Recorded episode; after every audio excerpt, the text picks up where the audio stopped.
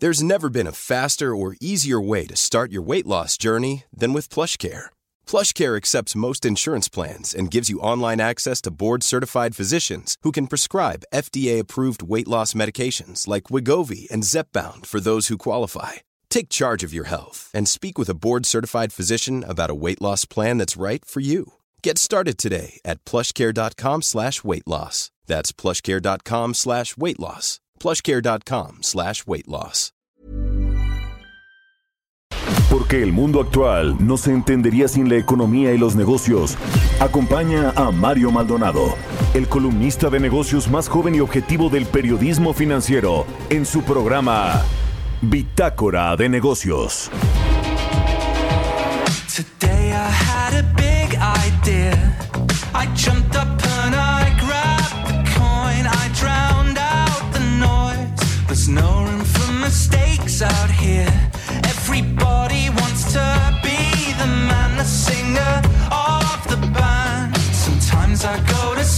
My bed. Sometimes I stay awake. Sometimes I forget.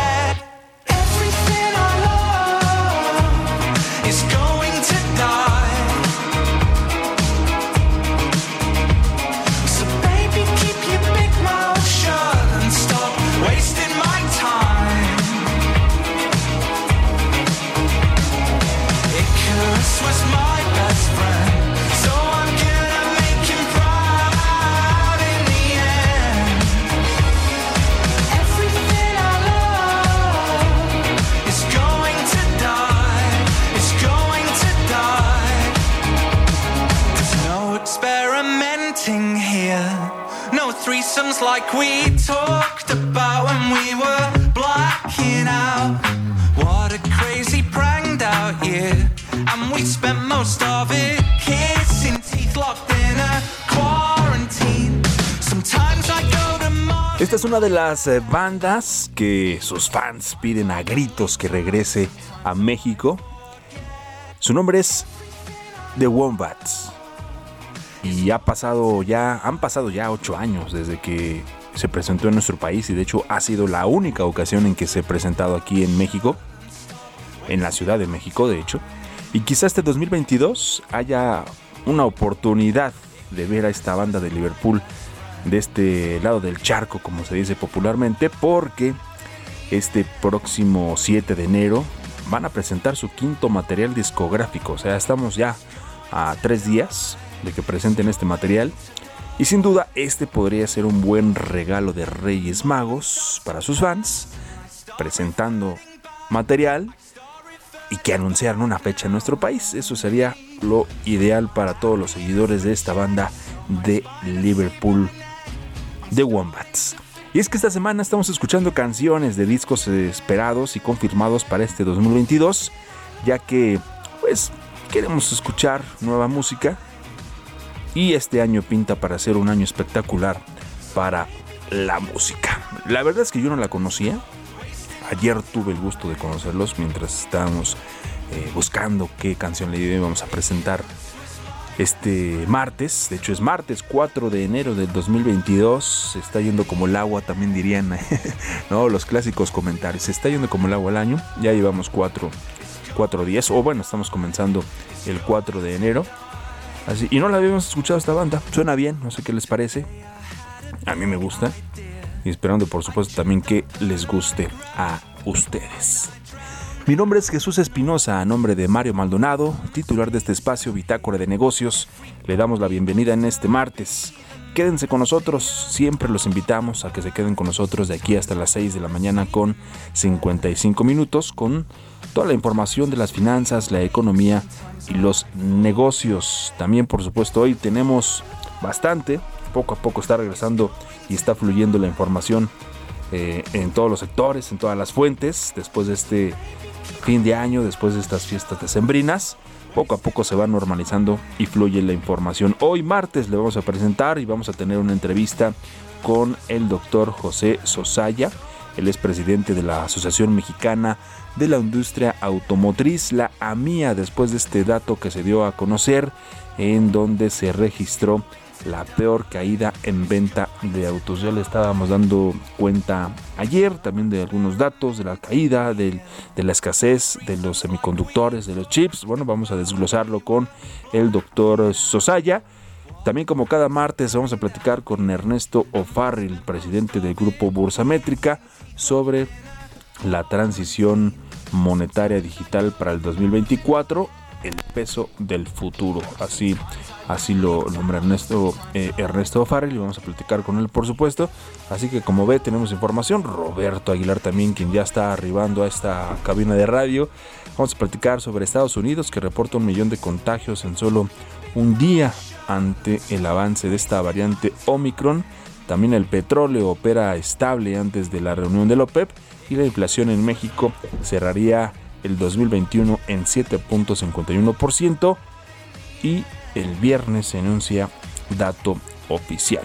Es lo que vamos a estar platicando esta mañana, así que quédese con nosotros, tenemos mucha información. Vamos a escuchar un poquito más de esta canción de la banda The Wombats.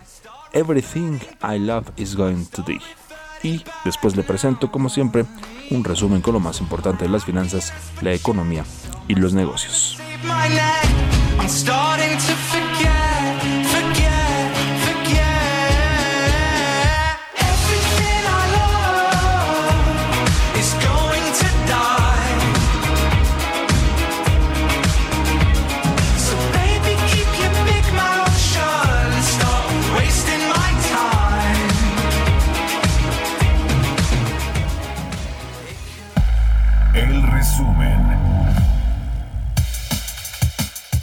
Confederación Patronal de la República Mexicana ve en 2021 un año perdido, por lo que ahora reitera un listado de acciones para impulsar el crecimiento económico inclusivo. En un comunicado de la organización que preside José Medina Mora y Casa, señaló que por la falta de apoyos gubernamentales, la elevada inflación, la salida de capitales y la menor atracción de inversión tuvieron como resultado el incremento en casi 4 millones de nuevos pobres y la caída en el ingreso de 4 de cada 10 trabajadores el año pasado.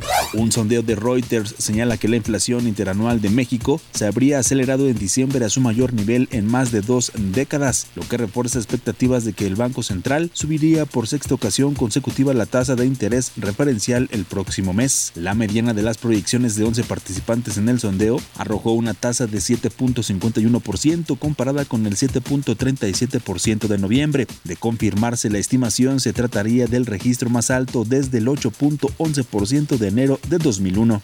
De acuerdo con información del Banco de México, la remesa esas familiares que provienen del exterior registraron un acumulado de 46.833.6 millones de dólares durante el periodo de enero a noviembre de 2021, superando el flujo registrado en 2020 de 36.954 millones de dólares. Las ventas de autos realizadas en México durante diciembre del año pasado han sido las más bajas para este mes desde 1998, por lo que se estima que se vendieron 89.242 unidades, efecto de la escasez de semiconductores en el mundo y la pandemia de COVID-19. Con la miscelánea fiscal 2022 se aprobó el registro federal de contribuyentes obligatorio para mayores de 18 años. Sin embargo, durante este lapso no habrá penalidades, ni multas, ni sanciones, así lo informó el Servicio de Administración Tributaria. A través de un comunicado de prensa destacó que la incorporación al RFC y la obtención en conjunto de la firma electrónica no implica que estén obligados a pagar contribuciones ni a presentar declaraciones a menos que ya realicen una actividad económica.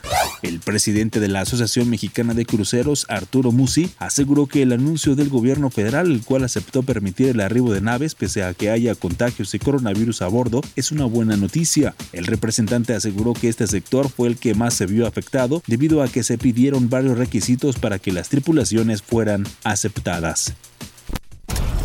Bitácora de negocios en El Heraldo Radio.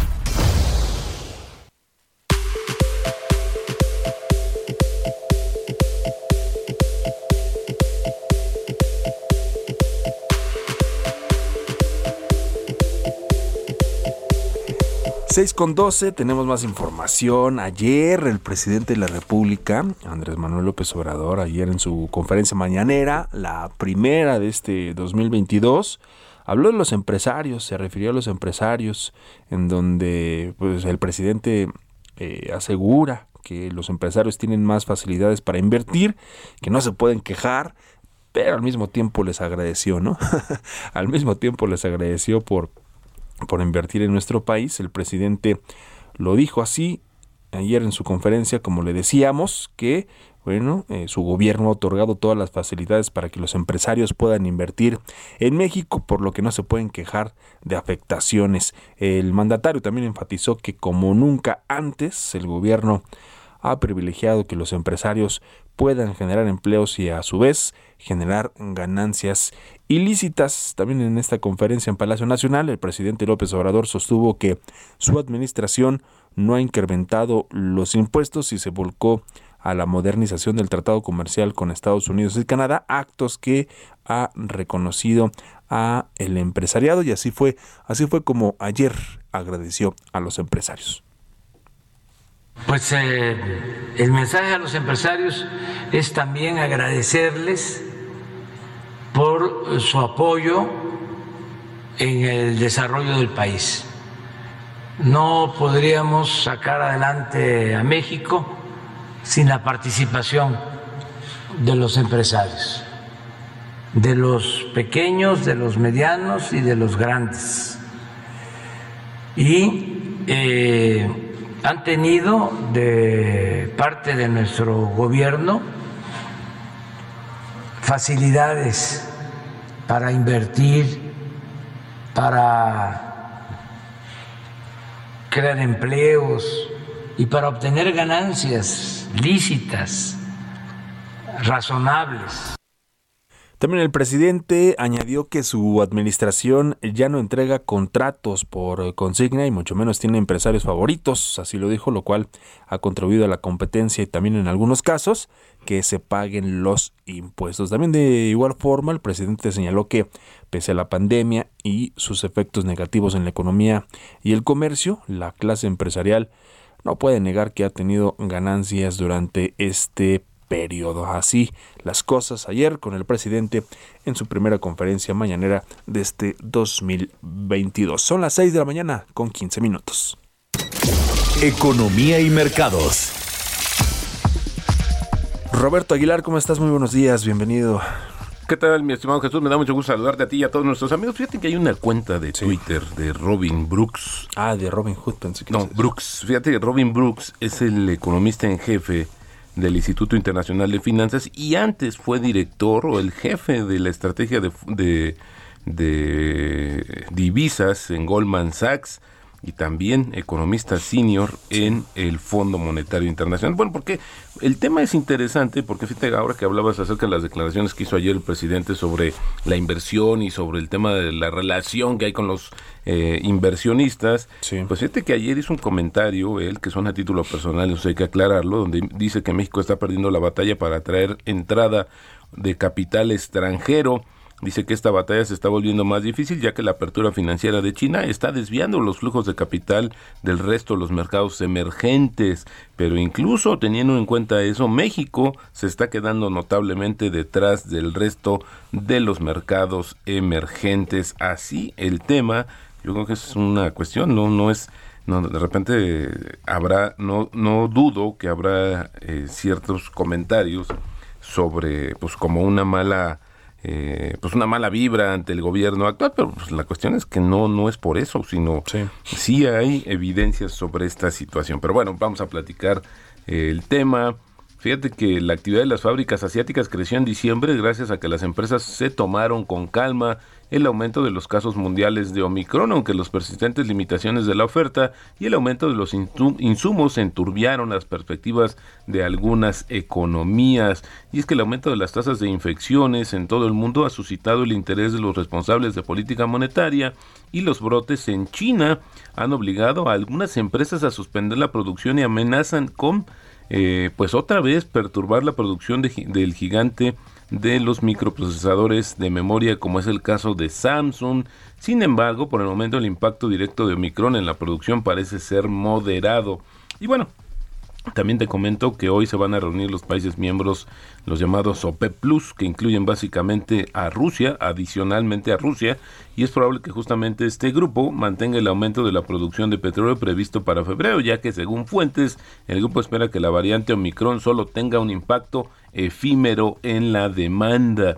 Interesante ahora que se habla de la OPEP Plus, mi estimado Jesús, porque si hay un tema y si sigue adelante la propuesta del actual gobierno de dejar de exportar petróleo, pues México pues perdería voz y voto, que ah, hay que decirlo es acotado, es mínimo en este organismo que reúne a los principales productores de petróleo del mundo.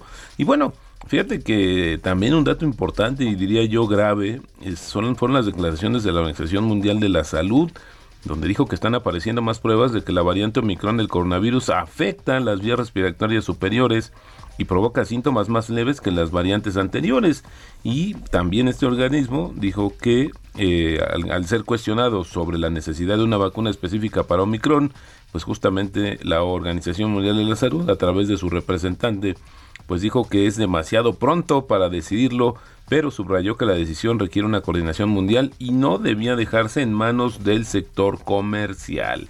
Y bueno, también ya llegamos, ya superamos la barrera de 290 millones de contagios en el mundo, mi estimado Jesús, y esto han resultado eh, justamente eh, y se ha acelerado más bien por el tema de Omicron. Los decesos alcanzan ya 5.8 millones y lo interesante es que más de un millón de personas en Estados Unidos fueron diagnosticadas con coronavirus ayer, un nivel récord a nivel mundial, mi estimado Jesús, y casi el doble de los 590 mil casos establecidos hace solo cuatro días y que a su vez se duplicó con respecto a la semana anterior, es decir, hay un crecimiento rapidísimo de los contagios en Estados está, muy acelerado. Así es. Los casos en Australia se dispararon hoy a un récord de 47.799 nuevas infecciones que es casi un tercio más de la cifra de ayer, que también fue un récord.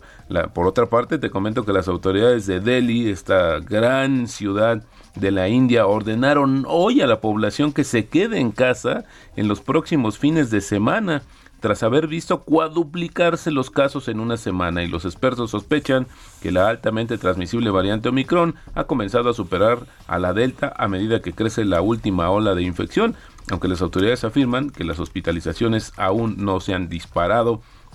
Y por el otro lado te comento en este mismo rubro que las autoridades francesas se comprometieron el día de hoy a promulgar a mediados de enero, tal y como se había previsto, una ley para impedir el acceso a las personas que no estén vacunadas a los locales de hostelería o a los trenes. Hasta ahora Francia aplica la tarjeta sanitaria COVID-19 lo que significa que para entrar a restaurantes, cafés o cines o subir incluso a los trenes es necesario presentar un test negativo reciente o una prueba de vacunación. También te comento que si en esta ciudad se, ha hecho eh, pues famosa en el mundo por seguir eh, pues limitada en la movilidad, pues ya lleva casi dos semanas confinada está exigiendo a las autoridades que apliquen de forma estricta y adecuada los controles de COVID, ya que los nuevos casos locales entre sus 13 millones de residentes han comenzado a bajar afortunadamente. Sin embargo, pues el ritmo todavía no pues no deja como cruzar los brazos, así es que están pidiendo y ya veías ayer también, es mi estimado Jesús, seguramente estas manifestaciones en Holanda, sobre el tema de que están en contra de las medidas del regreso de las limitaciones de movilidad social, pero bueno, sin embargo las autoridades lo están haciendo para que justamente no haya una propagación mayor. Y bueno, una noticia también interesantísima, mi estimado Jesús, es que ayer, con el incremento en el precio de sus acciones, Apple se convirtió en la primera empresa del mundo en alcanzar 3 billones de dólares en capitalización de mercado, gracias a la confianza de los inversionistas que el fabricante del iPhone seguirá lanzando los productos más vendidos a medida que explora nuevos mercados como los automóviles automatizados y también el famoso metaverso. En el primer día de operaciones de este año, las acciones de la compañía subieron a 182.88 dólares en Nueva York, marcando un récord. La empresa más valiosa del mundo es la primera en alcanzar la marca, ya que los inversionistas apuestan a que los consumidores seguirán desembolsando dinero para comprar sus productos. Y bueno, interesante, estimado Jesús, porque fíjate, pasar de 2 billones a 3 billones de dólares, que es un poquito más de la mitad del valor de la economía mexicana, le costó a Apple 16 meses. 16 meses pasó de 2 a 3 millones de dólares. Bueno, acá lo decimos trillones de dólares, ¿no? Y Casi, bueno, casi año y medio. la inflación, te comento también, de acuerdo con la encuesta de Reuters que se va a conocer el viernes, pues estaría eh, cerrando el año una tasa del 7.51%. Esta sería la más alta en 20 años. Y bueno, también interesante porque se compararía con las del 7.37 de noviembre. Así es que las presiones inflacionarias dejan su marca al cierre del año. El tipo de cambio cotizando en estos momentos en 20.51, pero ayer marcó un máximo de, de 20.65. Llevamos una ligera depreciación a escasos dos días de que se eh, comenzó el año. Y la frase del día de hoy, si me permites, mi estimado Jesús, dice, es de Albert Einstein. Fíjate, el interés compuesto es la octava maravilla del mundo. El que lo entiende lo gana, el que no lo entiende lo paga. Lo paga. Uf. Para analizarse, mi estimado Kike, otra para tu, para tu colección de las frases, para que las apliques. Pero que las apliques, Kike. y esto es si no, no, interesante, se eh, quedan porque ahí. es un concepto muy básico, mi estimado Jesús, sobre el interés. Sí. Tú tienes, generas de 100 pesos y generas un interés de 10. Sobre ese, o sea, sobre 110 se van generando, Sí, se van los, generando otros. los- los otros intereses. Es decir, que la base, la cual va aumentando, eh, va creciendo con el tiempo, se van capitalizando y eso es el interés compuesto. Ahora, sucede al revés, si debes. Eso también, o sea, si ahorras está muy bien, pero si debes, sucede esto también. Y si debes más de lo que... Se vuelve literal una bola de nieve. Pues sí. Va creciendo este, prácticamente todos los días. Cuidado, cuidado con las tarjetas de crédito, mi estimado Roberto. Bueno. ¿No? no gastes más de lo que debes, por favor. No, yo creo que hay que gastar, pero hay que tener, hay que medir nuestra capacidad de endeudamiento, que eso es importante, porque después queremos eh, gastar de más y ahí vienen los grandes problemas. Exactamente, ¿no? Después ya no, ya no la ves llegar. En fin, son las 6 de la mañana con 24 minutos, casi 25. Vamos a hacer la pausa y regresamos para hacer esta entrevista con el doctor José Sosaya y platicar del sector automotriz que todavía se las sigue viendo complicada. Ya volvemos.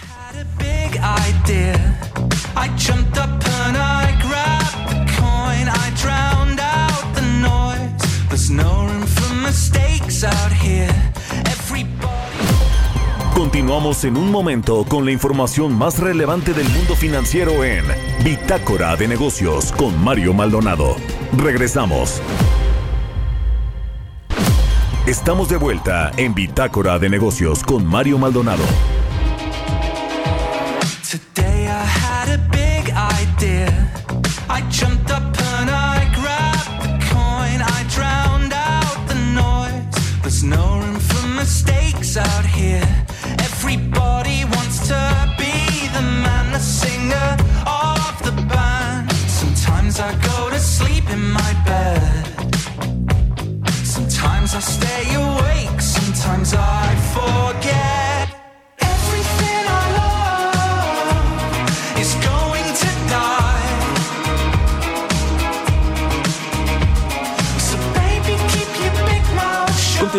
Mañana escuchando a esta banda de Liverpool, The Wombats. Esta semana estamos escuchando canciones de bandas, de artistas internacionales o que van a presentar nuevo material en este 2022.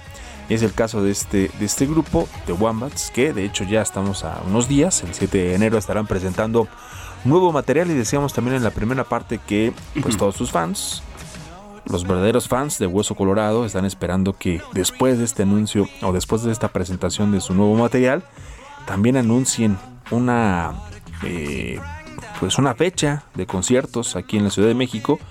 Decíamos también que solamente en una ocasión, hace ocho años, se presentaron aquí en la Ciudad de México. Ojalá que para todos sus fans sea un buen regalo de Día de Reyes y que también anuncien una nueva fecha aquí en la Ciudad de México. The Wombats, esta Many of us have those stubborn pounds that seem impossible to lose, no matter how good we eat or how hard we work out. My solution is PlushCare. PlushCare is a leading telehealth provider with doctors who are there for you day and night to partner with you in your weight loss journey. They can prescribe FDA-approved weight loss medications like Wagovi and Zepbound for those who qualify. Plus, they accept most insurance plans. To get started, visit plushcare.com slash weight loss. That's plushcare.com slash weight loss. mañana en Bitácora de Negocios. Mi estimado Robert, ¿cómo le escuchas? Bien, muy gusta? interesante eh, la propuesta musical, pero fíjate que eh, lo que te quiero comentar, mi estimado Jesús, es que se dieron a conocer unos datos, un reporte de una de un corredor de seguros que se llama Howden y donde bueno, pues está colocando al coronavirus como hoy es el tercer desastre más caro, más costoso en el mundo en la historia reciente, y esto después del huracán Katrina y los atentados del 11 de septiembre. Sí. 44 mil millones de dólares es la estimación que hace. Ahora, lo que sí es importante comentar que eh, las proyecciones iniciales eran más catastrofistas. Se hablaba de 100 mil millones de dólares de pérdidas aseguradas justamente, pero bueno, pues al final se quedaron en 44 mil. Pero esto no quiere decir que se haya terminado. Todavía hay que ver con el tema. Y también ayer se reportó, lo vi muy rápido, una nueva variante que descubrieron justamente en Francia. Así es que esto, pues no, has- no, ha- no se ha detenido, No, y, tal, y- y, lo continuará, que le falta, dice. continúa y continuará. Continúa y continuará, ¿no? También ya lo decía ayer el presidente de la República aquí en nuestro país, que sí han aumentado los casos de Omicron, pero de acuerdo, y han aumentado, pero que no han aumentado las hospitalizaciones o las muertes, ¿no? Era como, Bueno. como su justificación de que le preguntaban que qué medidas se iban a tomar en nuestro país. De hecho, cuando empezó a aparecer esta esta variante también aquí en la Ciudad de México la, la jefa de gobierno Claudia Sheinbaum lo decía, ¿no? Dice, no se va a detener las actividades, no habrá cierre de actividades eh, porque se decía que eran pocos los casos. Después, pues se anunció a, fin- a finales del 2021 que cerraron la verbena navideña, ¿no? Precisamente porque estaban aumentando los casos. Así es. Fíjate que incluso la, la nota que hoy se trae en la portada del Heraldo, pues difiere mucho del punto de vista justamente de las autoridades en materia de las infecciones y la situación pues que se está viviendo en México. Así es, mi estimado Robert, son las 6 de la mañana con 34 minutos. Entrevista.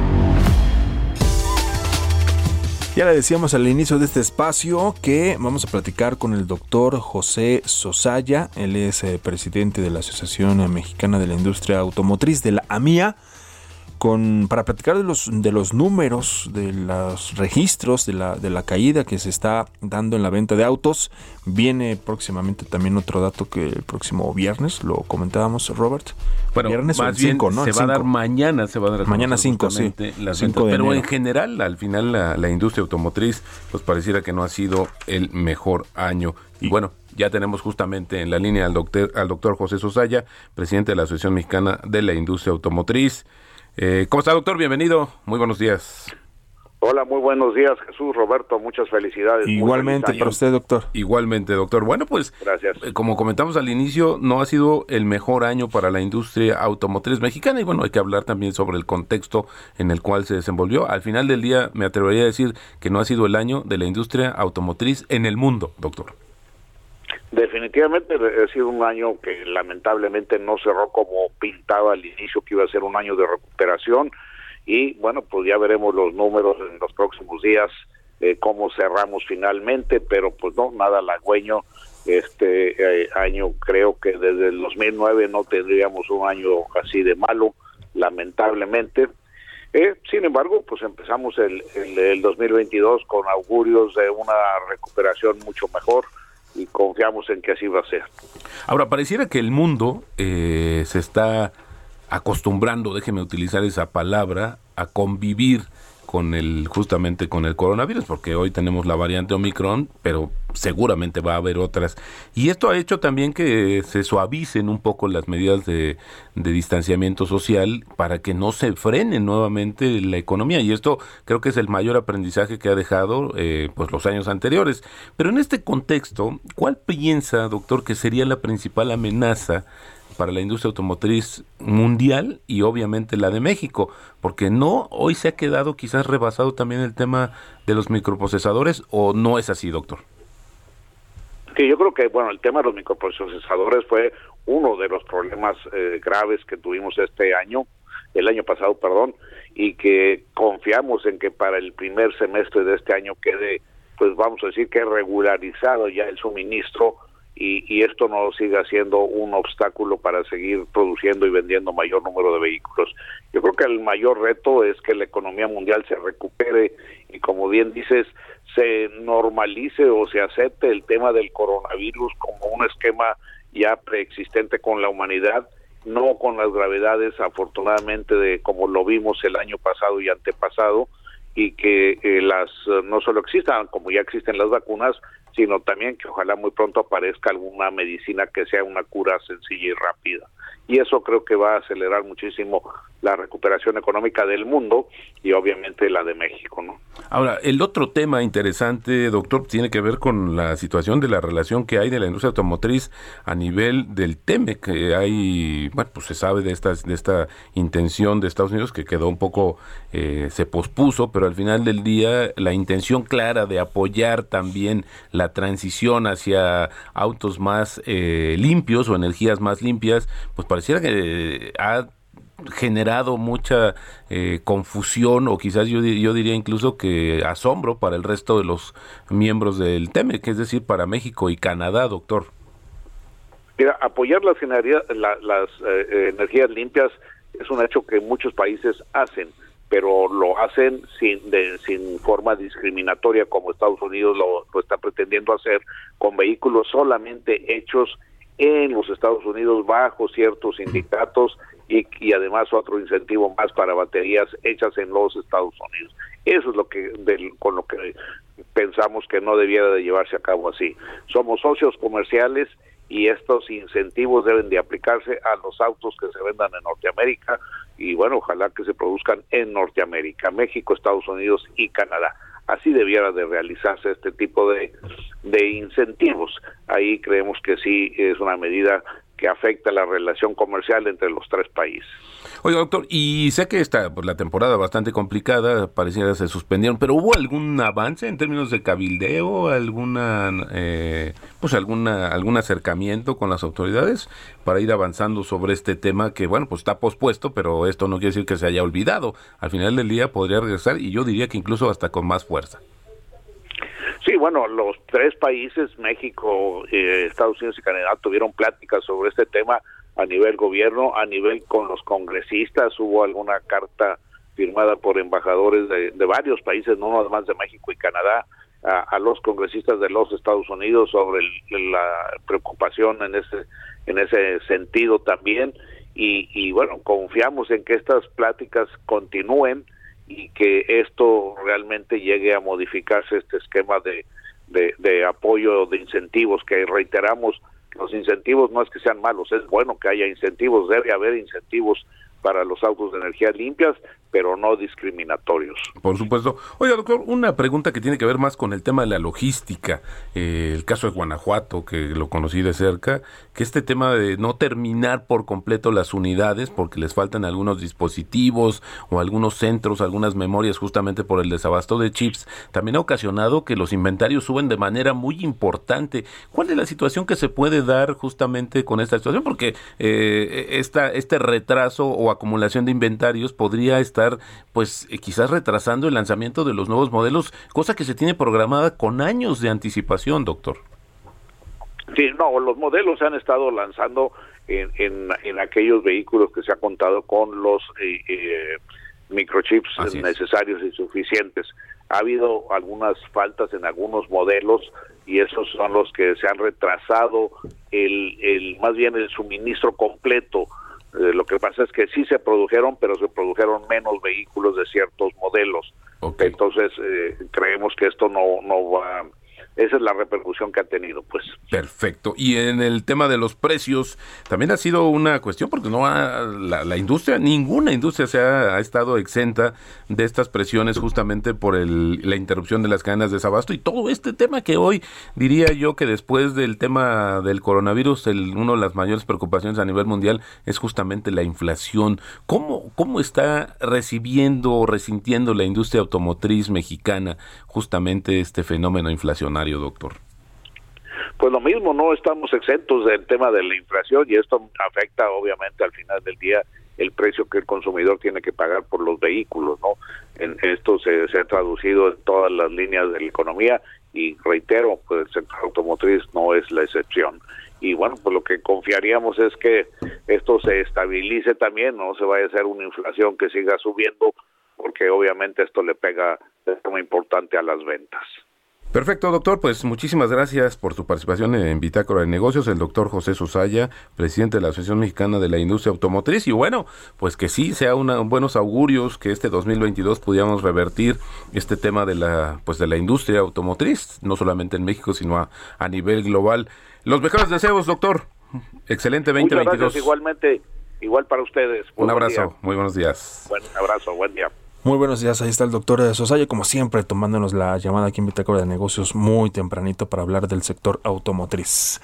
¿Tenemos más información, Fíjate Roberto? que rápidamente, justo hablando del tema automotriz, eh, eh, se dio a conocer que los autos eléctricos representaron ya casi dos terceras partes de las nuevas ventas en Noruega el año pasado y donde Tesla es la marca más vendida en general en un momento en que el país pues persigue su objetivo de ser el primero en poner fin a la venta de vehículos de gasolina y diésel.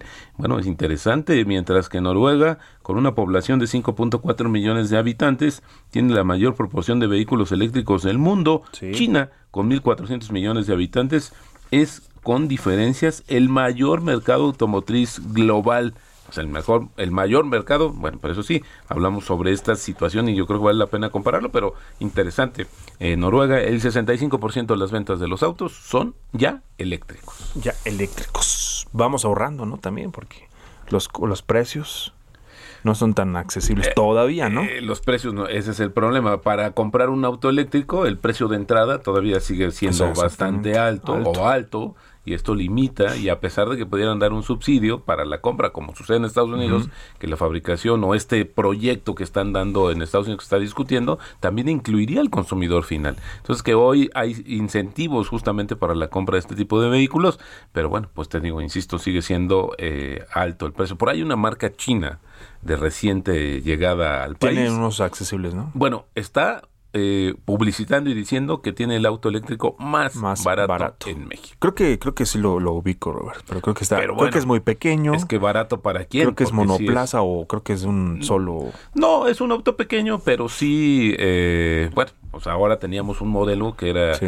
justamente el más económico, el de entrada, el de batalla, donde hay muchos taxis que ya han pasado a ese tipo de vehículos eléctricos sí, y, y esta, esta empresa viene hoy y su propuesta de valor es tener el todavía un vehículo un poquito más barato, pero bueno, había que ver, insisto, esto va a tardar todavía para que se vaya eh, masificando y con ello podamos ver menores precios y esto pues sea justamente un incentivo para que sí, al momento de pensar de comprar un auto, pues, Pues que sí. pienses en un auto eléctrico porque en realidad te conviene. Ahí está el detalle, dirían por ahí, ¿no? Mientras tanto, Quique, pues a seguirle con el patín del diablo. Son las 6 con 45 de la mañana. Historias empresariales. Ya lo decías, mi estimado Roberto Aguilar, sobre la empresa Apple, que, bueno, se ha convertido este lunes en la primera empresa del mundo en alcanzar 3 billones de dólares en capitalización de mercado. Todo esto gracias a la confianza de los inversiones, de los inversores en el eh, fabricante, por ejemplo, pues de los de los dispositivos móviles, ¿no? Los famosos iPhone, que bueno, seguirá lanzando los productos más vendidos a medida que también explora nuevos mercados como los automóviles, ya lo decíamos, los automatizados y también el famoso metaverso.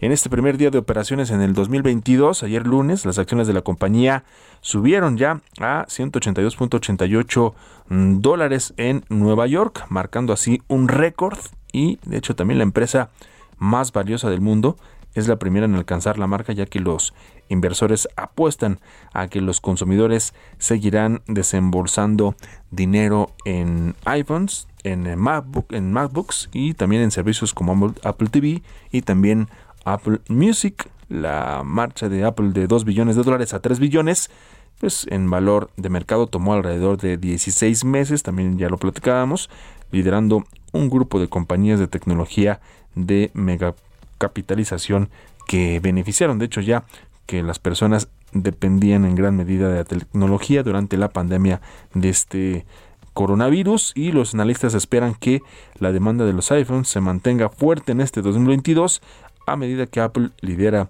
el mercado de teléfonos inteligentes de China y más consumidores suscriben sus servicios. Así están las cosas con Apple. Esto sucedió ayer, pues en un hecho un hecho histórico para la tecnológica. Bueno, y también había que apuntar el aumento de los precios de sus productos, porque eso ha sido hoy su estrategia, y yo te lo digo por conoci- con, con conocimiento de causa, Sí. quería renovar mi computadora, si tienes una, un precio base, pero como si vas en el carrito del supermercado, mi estimado Jesús, sumándole cuestiones ya sobre la memoria, la capacidad de procesamiento, etcétera, etcétera, pues terminas viendo que la computadora te puede costar el doble de lo que estaba publicitado, así es que bueno, al final del Sí, día... los parte famosos de- ganchos, ¿no? Te lo pintan bonito y de repente, pues sí, exactamente, ¿no? De acuerdo a las necesidades que vayas teniendo, pues van aumentando las características y por ende, pues van aumentando, van aumentando los precios. En fin, ahí están las historias empresariales. Radar Económico. Es martes y si es martes, entonces es de Radar Económico con Ernesto O'Farrill, presidente del Grupo Bursamétrica, que aparte me da mucho gusto saludarlo al aire, ¿no? Siempre nos saludamos, por supuesto, cada, cada lunes ahí checando los temas para su colaboración, para su participación en Bitácora de Negocios, al cual también estamos muy agradecidos de tenerlo aquí en este espacio, en el Heraldo Radio, ya pues prácticamente desde que inició Bitácora de Negocios, mi estimado Roberto Aguilar, y está en la línea telefónica precisamente Ernesto Farrell. Mi estimado Ernesto, te saludamos con mucho gusto, feliz año, un abrazo aquí, Jesús Espinosa y Roberto Aguilar. ¿Cómo estás, Ernesto? Bienvenido, muy buenos días y lo mejor para este 2022. Igualmente a todos ustedes, Jesús, Roberto y todo nuestro amable auditorio. Muy, muy feliz año. E igualmente también para ti, eh, mi estimado Ernesto, la transición monetaria digital para el 2024 es el futuro. Bien, bueno, pues eh, la semana pasada el gobierno federal en su cuenta de Twitter nos emite un- una noticia de que el Banco de México en el 2024 piensa lanzar su moneda digital. Y esto, pues, eh, generó varios comentarios en las redes, ¿no? Y de ahí me surgió la idea de escribir una nota al respecto, pues tra- tratando de aclarar, algunas cosas, ¿no? Por ejemplo, había un comentario que decía que pues, esta moneda iba a fracasar igual que eh, la criptomoneda Petro de Venezuela. O había otro comentario de que era otra ah, otro proyecto que iba a fracasar como el aeropuerto, como Dos Bocas. Y, y bueno, la verdad es que se confunde lo que es una criptomoneda de lo que es una moneda nacional digital. Eh, por un lado tenemos de, monedas que han surgido eh, a través de la tecnología esta de, blockchain, aunque existen otras tecnologías para poder generar estas monedas que lo que pretenden es que pues haya una misión controlada y que no haya alguien que esté falsificando monedas digitales, ¿no? Generando monedas digitales algo, eh, digamos, sin control, ¿no? Y eh, luego hay otro tipo de monedas que están ligadas a alguna mercancía, como fue el caso del petro de Venezuela, o que se utilizan ligadas a mercancías eh, para financiar algunos proyectos. En el caso de minería, por ejemplo, se han usado algunas. ¿no? Y luego están las monedas nacionales, que todavía eh, existen pocas. Yo tendría que hay algunas islas en el Caribe que han avanzado mucho en, en el lanzamiento de sus monedas digitales. Luego está China, yo diría, eh, es el proyecto más grande que lleva más años incluso de experimento. Por ejemplo, en la ciudad de Shenzhen, eh, pues ya desde hace años que nadie usa billetes yuanes, ¿no? sino que todo se hace a través del teléfono, eh, del, yuan digital. Entonces, eh, otros bancos centrales de países importantes se han rezagado en esto. La verdad es que China sí les lleva la delantera, por ejemplo, la Reserva Federal, pues todavía, todavía no tenemos un dólar digital. Y el caso de México, bueno, pues eh, sí el eh, vicegobernador, subgobernador Jonathan Heath, pues ya había anunciado que en el 2024, de acuerdo a su programa de trabajo, pudieran estar lanzando hacia finales del 24 el peso digital. Pero es una moneda digital, es simplemente la sustitución de la moneda emitida por el mismo Banco Central, en lugar de emitida en billetes en papel, pues sería de manera digital. Y aquí el caso de, México, la verdad es que va bastante adelantado, digamos, toda la infraestructura que se requiere por lo que es el sistema de pagos llamado SPEI. Así que a mí me parece que podría salir mucho más rápido que este plan de trabajo hacia finales del 24. Sin embargo, creo que la transición para que realmente desaparezcan nuestros billetes, que también hay que comentarlo, la Casa de Moneda en México tiene una tradición de siglos, desde la época de la colonia, como uno de los mejores diseñadores e impresores de billetes en el mundo. Y pues a, a su vez tenemos una economía en la que el 60 o 70% de la población sigue viviendo en la economía informal y todos se mueven más efectivo, así que pensamos que la transición para llegar realmente a una moneda digital pues va a ser pues muy muy larga, eh, aunque pudiera adelantarse el lanzamiento del peso digital. Así es, entonces estamos hablando de una moneda digital, una transición a una moneda digital. Hay comparaciones y ya nos las eh, comentabas sobre una moneda digital y una criptomoneda, ¿no? Que es la, la, la diferencia. Perfecto, mi estimado Ernesto Farri. Pues como siempre te agradecemos tu participación, tu colaboración aquí en Bitácora de Negocios. Nos estamos escuchando la próxima semana, si nos permites. Con todo gusto y de nueva cuenta muy muy feliz año. Igualmente, igualmente Ernesto, Ernesto Farril, eh, un abrazo y feliz año también para ti. Gracias. Muchas gracias. Ya casi nos vamos, pero bueno, nos queda un minutito y medio aproximadamente. Ponga atención, ¿a usted le gusta el chocolate?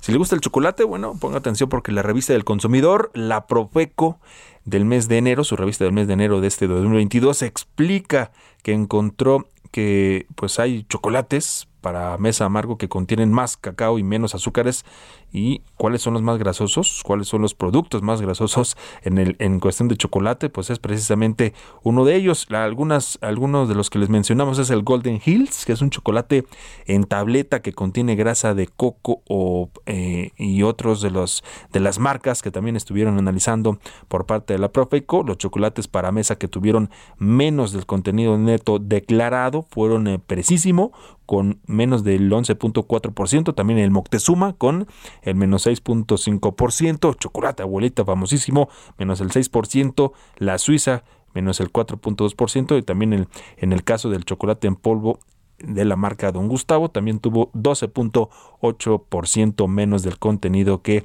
declara tener. Interesante sobre este esta esta parte que hace en su edición de enero de la revista de la Profeco sobre el estudio de los chocolates, ¿no?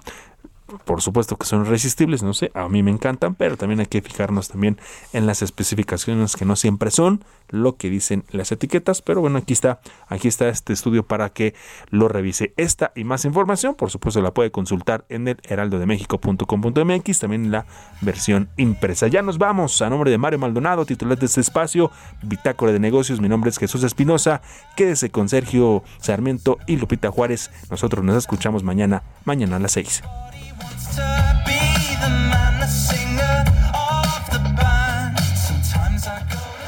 Esto fue Bitácora de Negocios con Mario Maldonado, donde la H suena y ahora también se escucha. Una estación de Heraldo Media Group.